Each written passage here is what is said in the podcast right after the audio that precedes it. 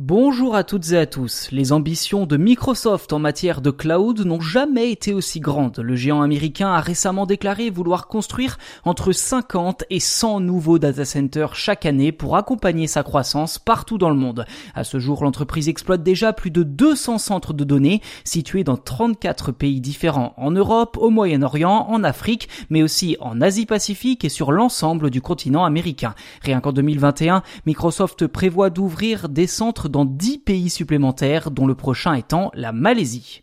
Alors cette annonce a été faite en grande pompe lors d'une visite virtuelle de l'un de ses centres intitulé We Live in the Cloud, l'occasion de mettre en avant son expertise du cloud justement, mais aussi de réaliser une démonstration de force en matière de sécurité, de fiabilité et de durabilité. Ces visites permettent également au grand public de mieux comprendre les technologies de refroidissement utilisées par Microsoft, comme l'immersion dans un bain liquide ou encore ces technologies de serveurs aquatiques.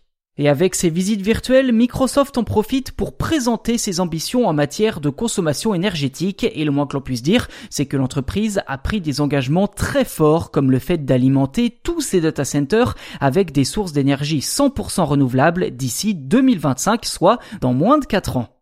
Mais aussi étonnant que cela puisse paraître, aucun panneau solaire ni éolienne ne sera présent dans l'enceinte des data centers. L'énergie sera fournie par des sites partenaires à proximité. Autre point sur lequel Microsoft compte se montrer vertueux, la gestion de l'eau. Actuellement, Microsoft continue d'utiliser de l'eau pour refroidir ses infrastructures lors des jours de forte chaleur. Dans le futur, l'entreprise compte s'orienter vers des technologies de refroidissement sans eau, comme le refroidissement liquide, dont on vous parlait déjà la semaine dernière. Pour les curieux, il est possible d'effectuer une visite virtuelle des data centers sur le site officiel de Microsoft.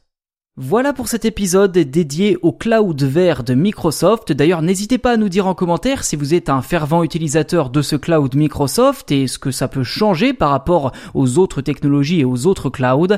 D'ailleurs, n'hésitez pas à vous abonner au podcast si ce n'est pas déjà fait, ainsi vous serez les premiers informés lors de la sortie des futurs numéros.